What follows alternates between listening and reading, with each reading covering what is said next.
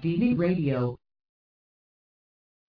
確かにね、うん。で、まあ、その、人相書きとかさ、はいまあはい。なんかそういう、そういうの見るしかない、ないらしくてさ。うん。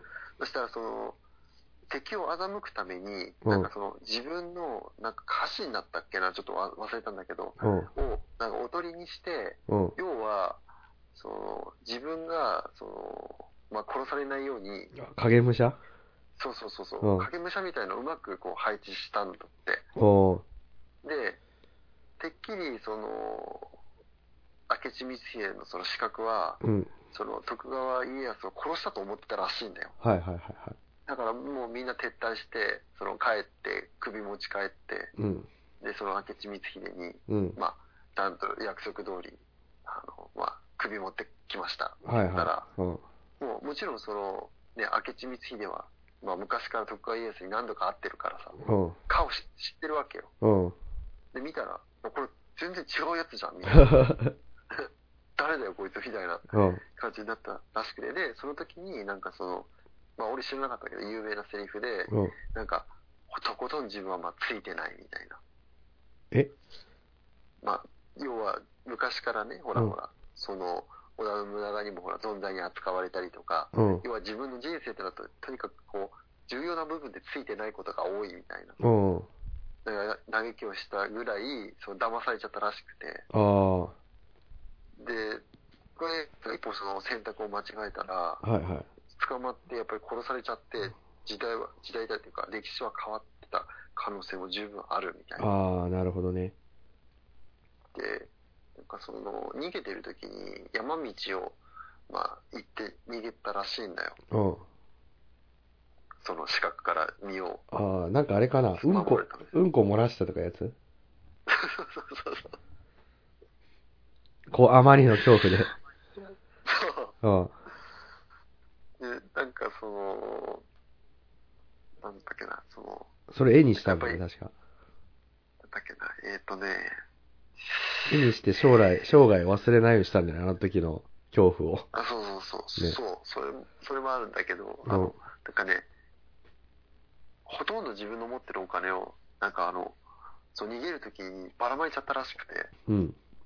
なぜかっていうと、その、やっぱり、あの、今じゃ考えられないけど、昔って結構山に山賊っていっぱいいたんだって。あで、まあ、そういうさ、いい服を着てる人って、なんかこう、イコール、すごい人ってみんな判断するらしいんだよ。あ、はいはいはい。だから、そう、金目のものとかも全部もう脱ぎ捨てて、うん。、でそういう、なんか、やべえさ、その北斗の剣で出てくる、キャッハーみたいなやつに会うたびにさ うん。もう自分の持ってるお金とか投げて、あな投げるとそっちみんな、そっち集中するじゃん。あ、はいはい。で、その隙に逃げたりとかして、はいはいは本い。当もう命からがら逃げた末に、うん。その、まあ、さっき言った明智光秀の死角からも逃げれて、うん。はそう山賊からも逃げれて、いはい。本当そういう奇跡が重なって、うん。その自分の命を落とすことなうく、ん。逃げ切ることができたんだって。ああ、なるほどね。だからさっき言ったその、もうもちろんもちろんそういうね、うん。あの、だっていうの頭の切れる人だったっていうのもあるんだと思うけど、そういう実は幸運の持ち主だったっていう。ああ、やっぱ運は重要だよね。ううんん。いざという時に、そういう、だから逆に言うとさ、うん。明智光秀っていうのは、要はね、天、こう、次期天下人っていうふうに称された、その織田信長の命をまあ奪って、うん。ある意味すごいじゃん、それって。うん。だけど、結局のところそういう徳川家康みたいな、そういう幸運の持ち主に負けちゃったわけだよね。そうだね。その能力とか高かったのかもしれないけどね。明智の方はねそう。そうそう。そう。だから、運ってやっぱりすげえ大切なんだなと思って。ああ、そうだね。うん。だって、それこそさ、まあ、あまりね、自分も信じてないけど、そういう、見え、見えざる、なんかそういう運みたいなの、負けてなかったらう、ん。十分その、なんていうの、織田信長を撃った時には、うん。だって圧倒的に優位だったんだもああ、確かにん。。明智光秀の方がもう絶対的に。うん。なのに、こう、こ殺しきれなかったっていうのは、うん。やっぱり運を持ってないっていうことなんだろうなと思って。ああ。そうだね。うん。 いやいや。まあ、その辺の話も面白いね。脱線してしまっいた。やいや、いいよいいよふ。と、ふとちょっと思い出した。 いや、なんでね、その歴史の話したかっていうと、うんこの前のね、ほら、あの、浜岡の話してくれてたさ、うん。あの、江戸時代の人たちの庶民の生活みたいなの、い話してくれたじゃん。ああ、はいはいはいはい。うこんういうせ、実はこういう生活を庶民はしてたみたいな。はいはいはい。うんあの、武士の家計簿とかのやつ。そうそうそうそう。あれが相当面白くてさ、ああ、あれ面白いよね。で、断るごとになんか YouTube とかでそれ系のね、なんか昔の人はどういう、実はどういう風だったみたいな。あとなんかあれ、知ってる江戸時代のさ、江戸ってさ、うん。ほとんどなんか DT ばっかだったっていう。え、なんでえ、なんかあの、とりあえずね、なんかその、なんていうかな。まあ、江戸にさ、いろんな人が仕事を求めてあつ集まってさ、うん。で、なんかあの、結構ね、なんていうの、書体をなんか作らない人みたいのがなんか多かったみたいで、ほうほうほう。で、なんかい、もう一つの、まあ、江戸ってその密集してから長屋みたいな感じじゃん。うんうんうん。長屋に一人でいる男っていうのがね、なんかすごい多かったらしいんだよね。うんだからそのまま生涯独身のまま、あの、過ごす人っていうのが、のが多かったらしい。奥さんをもらわなかったってことなんだな。あ、そうそうそうう。ん多、分、田舎とかだと多分さ、うん。あの、ね、家と家のさ、あ、お見合いみたいな。お見合いみたいなのあるけどさ、江戸みたいになっちゃうとさ、うん、多分もう、商人とか町人とかさ、うん。まあ、それぞれなんていうの、その、もうバラバラとかいうかさ、家のつながりがあんまりないっていうか、ああ、なるほど。うん。だから、独身者が多いから、うん、D、まあ、DT は、じゃないかもしれないけど、うん。うんうんあの、正体持ってる人3は。割ぐらいなんか独身者だったらしいみたいな、そんな、あの、話を聞いたよ。えけど。俺、あとさ、うんその、江戸時代にすごい興味があったのがさ、うん。あの、下水道の、その、なんていうの、技術あがトップレベルにすごかったっていうのをあ。あ、そうなんだ。聞いて、か感動したね。えなんか有名な話で、あの、例えばほら、海外だと香水とかさえ、うん。あと、ね、あの、すごい、ハイヒールが、その、発達した理由っていうのは、うん要は路上に普通にうんこが落ちてたかららしいんだよ。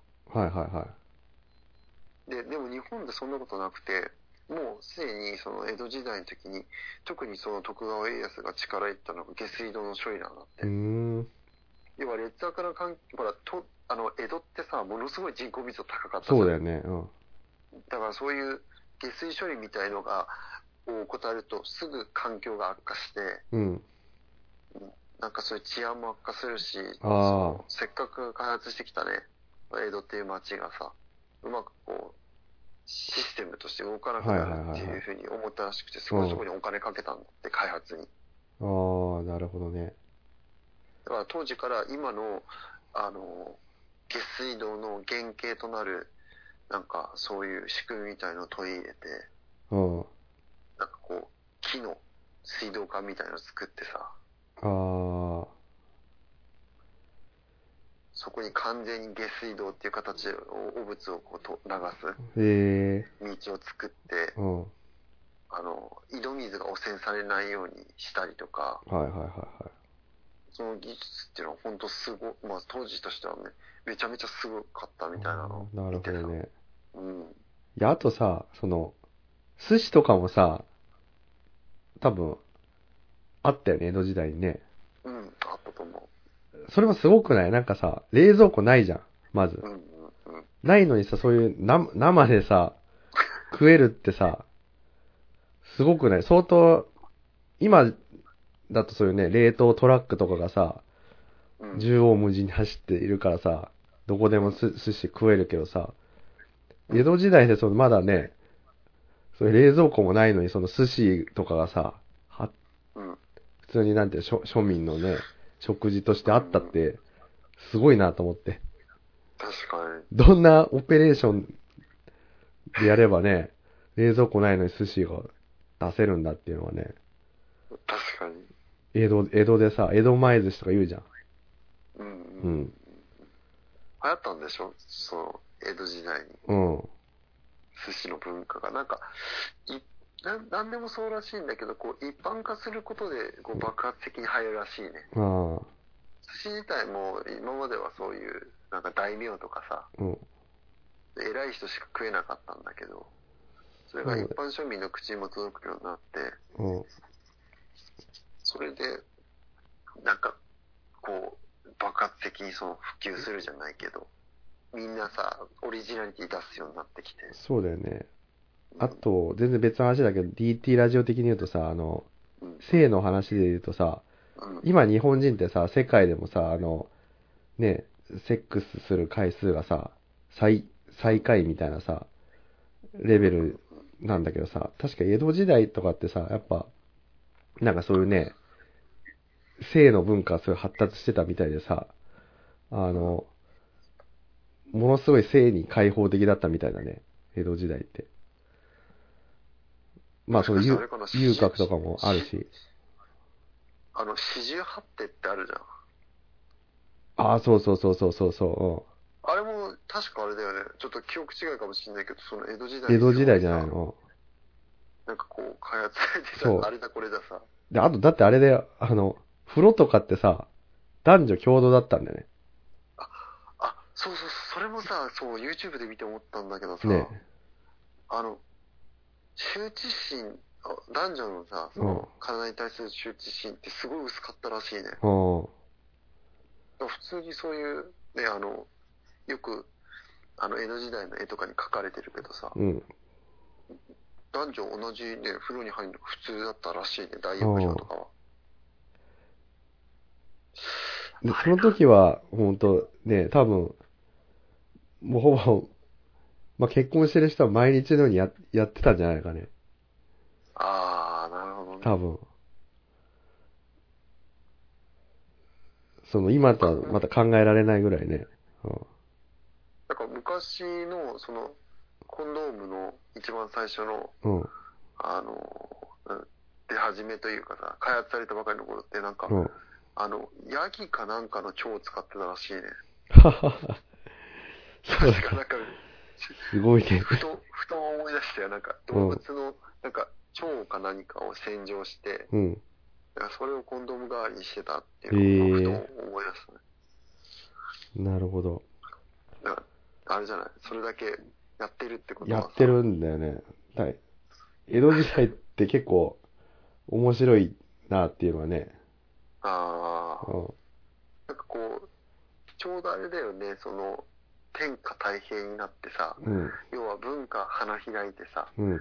そういったいろんなことにさ、他の人たちがこう、あの、なんていうの、今までは、戦国時代はさ、その命を落としたりとかしてた人たちがさ、うん。あそういうね、平和の中でさ、いろいろさ、うんあの、自分に時間を使えるようになってきて、うん。あそれが面白みがあったんだろうね。うん。そうそう。やっぱりあと、うん。あの、と、都市が、江戸、江戸っていうそのね、超高密度の都市ができたことでいろんなことが発達してったっていうのもあるみたいだね。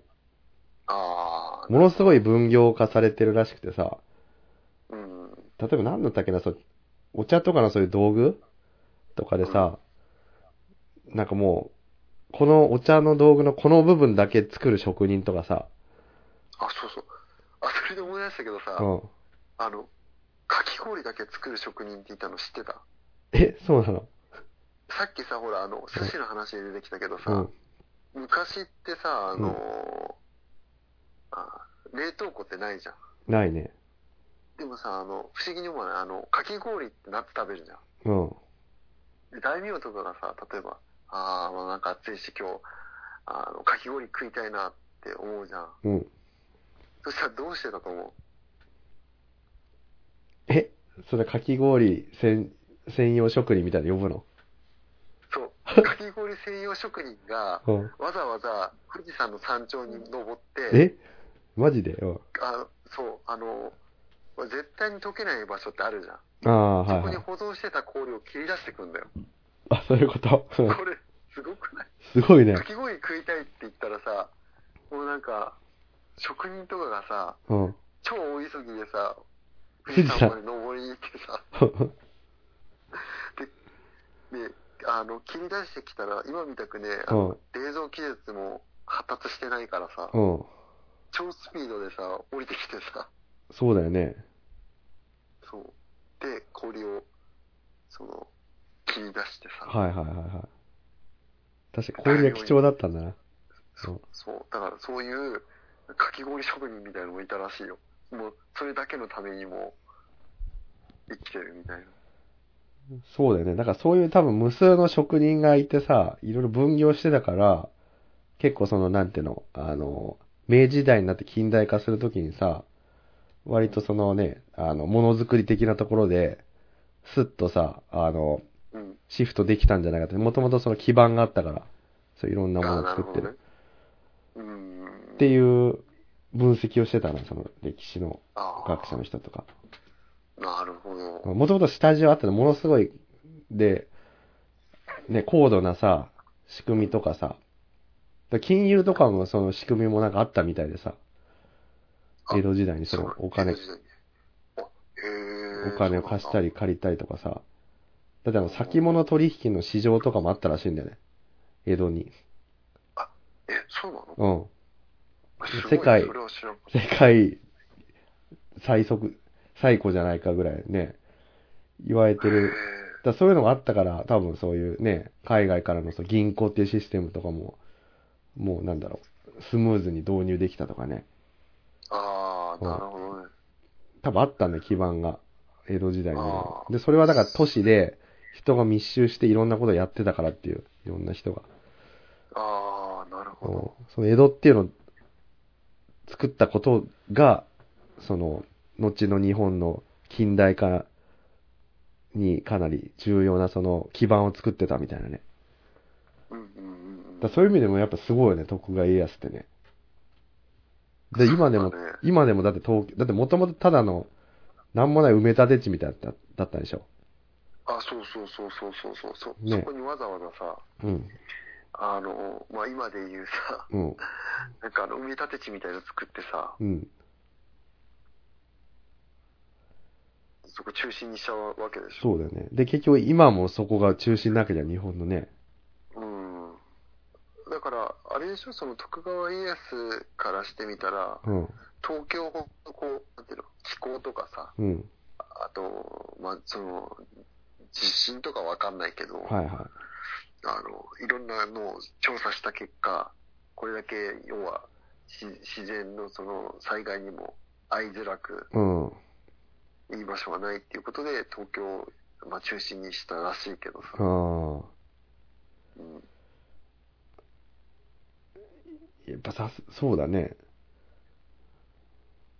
だまだその、家康の、ね、考えたやつが今でも、うん残ってんだろうね。そこは。すご仕組みい、としすてごいよね。すごいよね。うん、 すごいと思うん。なんか、本屋で前見たら、なんかもし、徳川家康が今、日本の総理大臣だったらみたいな本とかあったよ。う。うん、中で、いろんな大臣が当時の、なんか武将とかでさ、そういうメンバーだったら、このコロナ、ね、をどう扱ったかみたいな、なんかそういう漫画みたいなのあったけどね。うん。今日そういえば、その、あれで思い出したけどさ、先日で思い出したけどさ、うん。ごめんね、話ずれあいいちゃよいいよって、もうそろそろ終わりにすあるけど、、いいんだな。あ、あのーなんか、今すごいさ、話題になってるけど、あの、10万円の給付、うん、はいは18い。歳以下のうん。 10万円の給付の話題ってすごい、あの、あのね、最近よく耳にすると思うけど、うん。なんかあの、5万円は、うんなんか現金で、うん。で、残りの5万円はク ーポンで、なんか、こう配るみたいなことを、うんまあ、言ってるらしくて、うん。でさ、まあ、そこまでもさ、どうなのっていうのはあるんだけどさ、うん。もう、あの、あの、なんだっけ、えっと、山本太郎だっけうん。とかがなんかもう、すげえケチだみたいなこと言ってたらしいんだけど、うんまあ。確かにそうだろうなと思うけど、うん。それよりも、あ俺すごいびっくりしちゃったのが、うん。なんかその、現金を、まあ、国民に、18歳以下の、ね、国民に配るうん。ときにかかる金額のうん。 3倍だよ。うん。 3倍の経費がかかるんだって、クーポンで配ることによって。またさ、そこでさ、間になんか、ねそう、中間業者みたいに入ってさ、そう。もうね、本当に懲りねえやつだなと思うよね。なんとなく、電通とか、なんかパソナとか、また関係してきそうな感じするな。いやー、本当もうなんか、ないわゆる中抜きって言われてるやつだよ。いや、そうだよね。もう全だから本当さ、うん。なんか今これだけね、情報がね、あの、簡単に手に入ってさ、うん情報共有できるわけでしょうん。で、その中でさ、そういうことやったらさ、すぐバレるって分かってんのにさ、うん。これ堂々とやろうっていう、その根性がマジで、ほんとすげえなって思っちゃう。いや、だからそこがもう、オワコンな部分なんだよね、ちょっとね、い今やの、い日や本もうの。ほんいや、ほんとそう思うよ。だから、よくね、あの、うん。いあのツイッターとかでも、ね、あのツイート流れて思うんだけど、本当にね、日本って文化的にもいい文化持ってるし、うん。安全だし、あの食もね、とってもいい、他の国の人たちもとてもいいっていうふうに言うけど、うもん。うね、政治に関しては本当クソ以下だと思うよ。やばすぎる。なんかもう、そうだね、発展途上国の、うん。いや、政治はね、確かやっぱりね、ダメだと思うんだよね。うん。うん。でね、そのダメな理由は、やっぱメ、メディアとかもね、かなり問題があると思っててさ、ある。やっぱりその、なんていうの、あの、メディアがもうすでに、すでに政治側っていうかさ、うん。あの、都合が悪いことはあんまり言わないんだよね。そだってほら、、安倍政権の時なんて露骨でさ、うん。アベノミクスで成功してるってことしか言ってなかったじゃん、メディアって。そそうだね。でも裏でさ、実はさ、全然何日本のその、GDP とかがさ、の上がってないとかさ、賃金が韓国に抜かれたとかさ、そうういうの報道しないんだよ。っていうのは、だからあの、そういうのやるとさ、今の現政権に不都合なことになっちゃうからさ、で、結局、そのなんていうの、あの、免許制度だからさ、メディアってさ、うん。あのね、あの記者クラブとかってさ、あの、特定の会社しか入れないんだよね。なんかあ10あ、そうなんだ特定16社しか入れないらしいんだよ。あの、新聞とテレビとさ、うん。あの、共同通信とか、そういうところしか入れなくて、あの雑誌のとか入れないんだよね。だから週刊文春とかさ、文春とか入れないんだよ。つまりあれでしょ、そのもう決まったさ、そう奴らがさ、その決まったそのシナリオに従って、そうそう。決められた範囲の中でしか、そだからなんかこう、木をてらったようなことできないってこう、とそうでしょ。。で、なんでかっていうとそれはだから、もしそこでさ、不都合なこと言ってさ、じゃあもう記者クラブに来なくていいですってなった瞬間にもう情報が入ってこなくなっちゃうじゃん。うんうんうん。だからもう政府に実は握られてんだよ、それまた首根っこで、うんうんすでに。で、あとテレビもさ、うん。あ、の、総務省がね、許可出してるからさ、うんテレビでも都合の悪いこと言ったら、いや、もうじゃあ免許取り消すからって言われたらさ、だかうん。ら取り消されたじゃん、あの、す菅首相のさ、息子をやってる、なんか東北のなんか。ああ、はいうん。はいはいだはからい。もう免許制っていう時点でさ、もう言えないんだよね。うん。で、しか自も、由はない。そうそう全然ないんだね。報道の自由なんて言ってるけど。そうそう。で、しかもね、あの、新聞社とテレビがさ、同じ資本っていうさ、で、なんか2本ぐらいらしいんだよ。ああ、そうなんだ。うん、だからもう新聞とテレビで同じ資本なのにさ、別のこと言えないじゃん。うん。新聞では体制の批判せずにテレビでは批判するっていうのはできないからさ、そこも情報統制されてさ、あだから、もう、で、そこを政府は分かってるから、あ、うん。利用してんだよね。だから、あの、圧力をさ、か、か、なんか直接的にはできないけど、うん見えない圧力はもうすでにかかってんだよね。ああ、なるほどね。で、それを国民は見るわけだから、ああ、なんかそれでもうね、あの、洗脳されちゃうというかね。うんうんうん。だから、都合の悪いことは入ってこないようになっちゃうんだよね。だから、うちらも考えら、考える材料はないわけよ。自分で調べない限り。うんうんうん。で、そういいことばっかり言ってか、それでそのまま選挙に行くとさ、当然その何あの、今の、現政権にと票が入るじゃん。うんだからそのまま安倍政権はすごい長く続いたんだよね。うんうんううんん。なるほど、ね。そう、だから、まあ、ある意味、その、徳川家康じゃないけどさ、今の日本ってさ、そういう、うまくその、国今の政権与党が続くようなら、うんシシステムが、そのメディアとのその何、あのう、ん。裏でその圧力をかけれる関係によって、できちゃってるってね。ああ、なるほど、うんそういうところが、その、ダメ、ダメだっていうところなんだね。あ、そうそう、だからげ、正しい情報を、が入ってこないの。あ正しいってか、その、本当は知、知っとかないといけないべき情報がさ、コントロールされちゃってるね。その入り口のところで。だから、さっき言った、その、 ほら、あの、ね、えっと、本当に、とあるね金額の、うん。あの、3倍の経費がかかるとかっていう話って、やっぱりう、んその SNS とかを通して、一番最初にやっぱ入ってくるわけだよ。うん。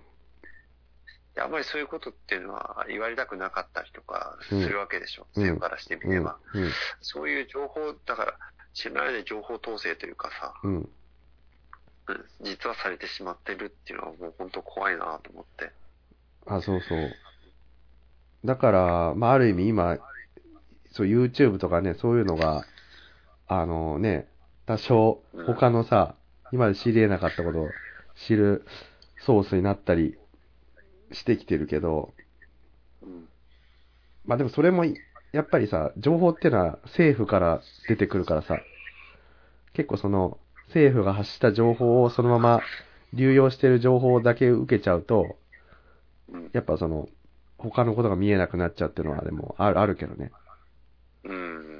だうん。からまあ、まことしやかに言われてるのが、うん。あの、一番そういう、あまり注目してほしくない事件が起きたりとかう、ん。そういう報道がある時っていうのは、なんかその芸能関連で、どああう、でそうもだいいね。ような情報をこう流すっていうのは、まあ昔からよく言われてることだよね。うん。だから普通だったらさ、絶対注目しなきゃいけないようなさ、あ、そうそう。大体そういう時がある裏で、実はなんかそういう、法案が通ったりしてるらしいんだよね。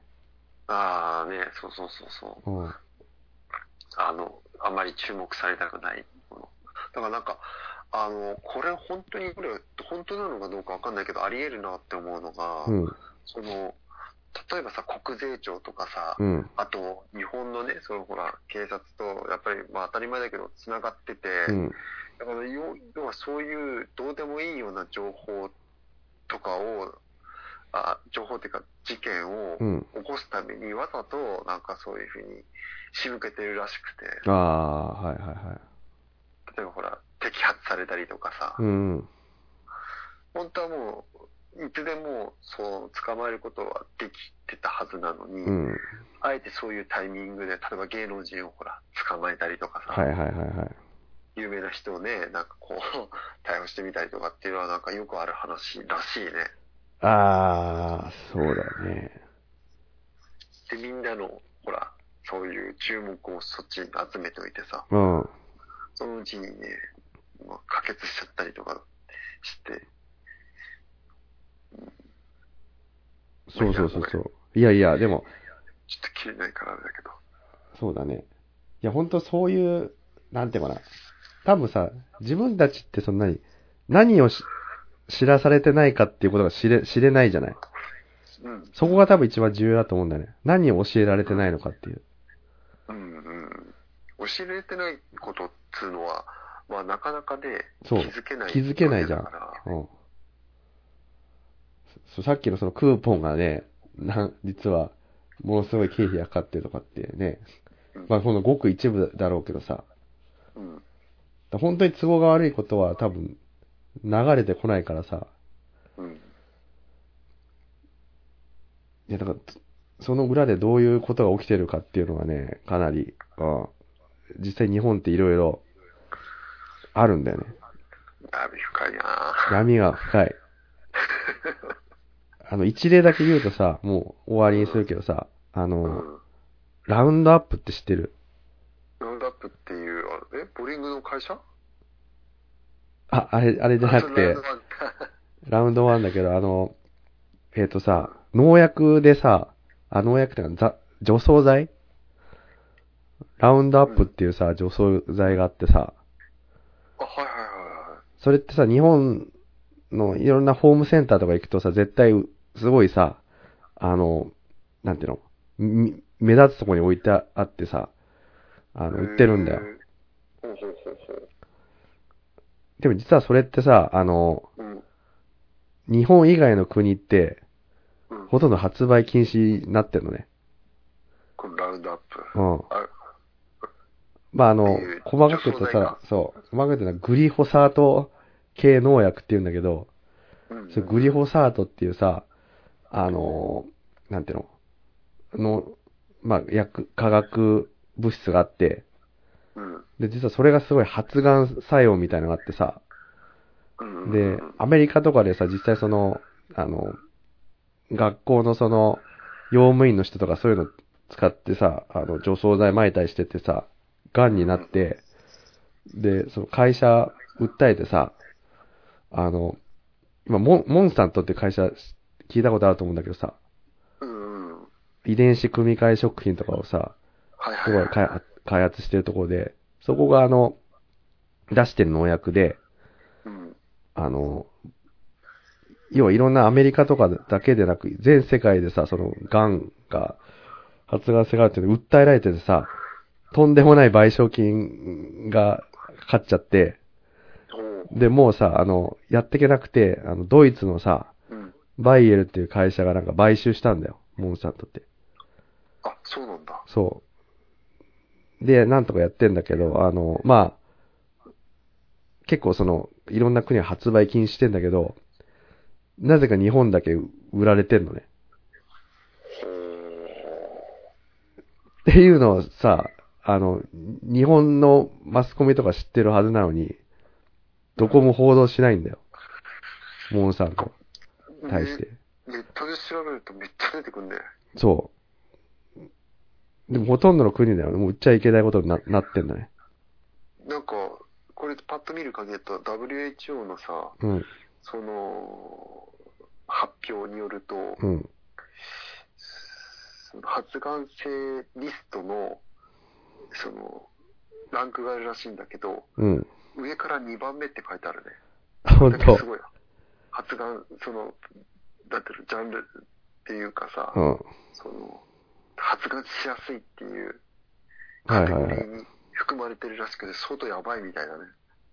そうそう、や、やばくて、だから、もう、あえてその、全、他の国でさ、賠償金ですごいさ、あの、お金が流出してってるから、もうなんとか日本で売ってさ、そこを回収しようっていう、ああの、作戦なんだよ。あ、そうなんだ。うん。そう、で、結構多分、スポンサーとかなってんのかなうそういうマスコミの。だから、ひ全然その、報道されなくて。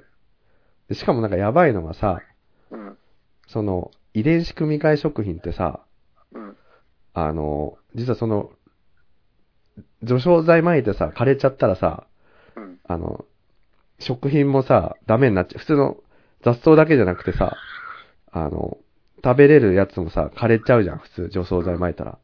うん、うん。でも遺伝子組み換え食品は、その、ラウンドアップでも大丈夫なやつを、あの、遺伝子組み換えて作ってんのね、その、大 豆とか。マジでやばくないそんなさ、他の草が枯れるけどさ、そのそれだけ作品だけそうそで、それでさ、のあの、生育したとしてもさ、う、うん。それ食べるのってやばくないそうそうそう、そういうこと。そん そんな食品を体に入れたら何が起こるか。いや、で、実際日本でそれだけ売ってるってことは、めっちゃ使われてるんだよ、日本で。マジそう。で、日本のなんか農薬量ってかなり世界の基準でも多いらしいんだよでね。多い、うん。だからそうよくほら話題話題になるさ、うん、あの、タガメとかさ、うん、あの、メダカが見られなく、野生のね、うん。メダカが見られなくなったっていうふうに言うけど、なんか、やっぱすごいんだってね、量が。ああ、その除草剤を使う量が。そうだよね。いや、なんか実はさ、その、ラウンドアップってもともと何かっていうとさ、あれ、ベトナム戦争の時にさ、枯葉剤って、巻かれてたって知らないわかるわかる。あれ、あれなんだよ、元は。マジでうん。マジかよ。で、その開発した技術を使うために、そういう、そのララウンドアップっていう製品を作って、売り出して、で、その農薬を売るために、わざわざその、その農薬だけ効かない遺伝子組み換え、その大豆とかを、種子を作って、それも売ってるっていうさ。だからこの、モンサントの大豆しか、あの、世界で作れないようにししようとしてたんだけど、うんあの、他の国でガンでさ、訴えられてるから、売れなくなっちゃって、もう日本だけで売ってんのね。へーでもさ、遺伝子組み換え食品ってさ、ラベルに書いてあるじゃん。うんうんうん。でもさ、そのラベルで書くなっていうのをさ、その、モンサントってすごいロビー活動してんのよ。政府うに。んだから、それを書くのはやめてくれっていうのをさ、訴えたのよ、政治に。うん。だから、今その、遺伝子組み換えではないっていうのをさ、うんあの、表記がそのうちなくなるらしいんだね。え、本う当ん。やばくないそうなると、じゃあどれがその、ラウンドアップでも、草、ね、やられないだ大豆なのかっていうのが分かんなくなっちゃうね。うんうんうん。そりゃそうだ。だから、う普通に、うちらが食う国産のさ、うん。ね、大豆とかさ、もしかそのラウンドアップで大丈夫な、その遺伝子組み換えのやつかもしれないじゃん。うんうん。で、そんなね、普通そんな植物がそう、体に今のところその、ね、影響はないというふうに言われ、言ってるらしいんだけど、でも言ってるのがそのモンサントだからさ。し、いや、本当にそんな、ね、強力な除草剤に耐える、ね、大豆を食って大丈夫なのかっていうのって、誰も正直わかんない。そうだね。うんっていう状態にあるんだよ。で、その法案が、スーッと通っちゃったのよ。マジで。うん。で、そういうことが起きてるんだよ。それはやっぱ知らないようん。ねだ。から多分その裏で多分、例えばそのベッキーが不倫したとかさ、ああそういうのが多分流れた時に、多分可決してるんだよ。今見てて、これもすげえなと思ったんだけどさ、うんあれなんだね、そのラウンドアップのさ、うん。その製品って、農水省のお墨付きなんだね。ああ。いや、今度さ、あ書いてのあ、るもんホームセンターとか行ったら見てみて、その、売ってるから。もうすごい、ドーンと。ラウンドアップ。あ、てか、まあほら、そういうなんかものを育てたこともないしさ、うん。あんまり気にして見てなかったけど、うん。結構売られてんだね、す普通に。いや、俺も意識して、普通にホームセンター行ったら、めっちゃそのね、目立つとこにあ、デカデカと売ってたよ。で、しかも、今さ、100均とかでもさ、ダイソーとかでもさ、売ってんのよ、そのうん。園芸ブームでさ、除草剤みたいな。あ、そうなんだ。ううんん、で、裏見たら、なんかグリフォサート系って書いてあってさ、ラウンドアップと同じ成分なんだよね。すごいね、これだは。からそんなものほんと食ってていいのかっていうね。うんで、それがもう表示上わかんなくなっちゃうっていう。へことになってるっていうのはね、あの、実は、だから結構その食とか農業に関することって結構やばいんだよね。いろいろ知らない間になんかね、あの、変わっちゃってるっていうのがあるんだよね、実は。だって、誰だってさ、うん。あのーやっぱり、この、ね、建物によってさ、うん。今の体ってのはできてきてるわけだから、うん。その、直結する話題じゃん、それって。そうそう。だから、本、本来であれば、興味を持ってさ、そういうことって知るべきだと思うんだけど、そうやって故意的にやっぱり隠されてるから、みんな知らないんだよね。知らない知らない。なんかね、で、なんかアメリカであるさ、その、農業のさ、人がさ、うん。めちゃめちゃ農薬かけてて、なんか大豆かなんかに。うん、で、いや、こんな、で、多分自分たちの国で流通するのとはさ、桁違いの量をなんか使ってて、こんな薬品かけて大丈夫なんですかってなんかそうインタビューしたら、いや、いいんだよな、どうせ食うのはジャップなんだから、みたいなことを 言ってたっていうインタビューがあったとかさ、やばすぎる。 やばすぎうる。ん。ただその基準値が全然、ね、甘いというか甘いらしいんだよね、日本だと。だってほら、まあね、別に差別するわけじゃないけどさ、うん。で、これまた怖いのはさ、多分そんなすぐには影響出てこないじゃん。あ、うん。そう、遺伝子のね、組み換えのやつって。でもなんかその、例えば自分、でも何十年後かとか、例えばこ子供にさ、影響出るとかさ、うん。そういうわかんないもんね、そこって全くね。そうだね。あ未知数だあから、突然なんかそういうもうね、あの、子供ではなんかそういうね、障害とかになっちゃうとかさ、中に関係しているとか、う。うんうん。ないとも限らないからね、そこは。前もほら、ごめんね、ちょっと話が長くなっちゃったんだけど、いいよあの、その人間の進化とさ、うん、あの、体の人間の進化と、うん、要はその時代のそのスピードがこう、合ってないみたいな話うん、したと思うんだけど、うん、今言ってたそういったそういうね、化学薬品とかの体の影響って、うん、要はその人間の体がやっぱついていけないらしくて、要は本当に例えば何万年とかさ、うん、かけてさ、例えばそういう影響が出るっていうんであれば別にさ、問題ないと思うんだけどう、ん、すっげえ短期間でそういう風に、なんかその摂取するものをうん、極端に変えたりとかっていう風にすること自体が問題あるっていうのはもう明白なんだよね、絶対に。ああ、は体がついていけないわけだから。いはいはい。だから、その重大性っていうのを多分認識できてないんだろうでな。きてないと思うってさでさ、前回かなんか言ったみたいにさ、あの、食べてるものってさ、普通にうん。エネルギーになるかと思いきやさ、普通に自分たちのその、細胞と組み替わってるんだよね。食べ物の一部が。うん。だから自分の体がどんどんさ、こう、再構築されていくわけじゃよくわかんないもので。うんうんうん。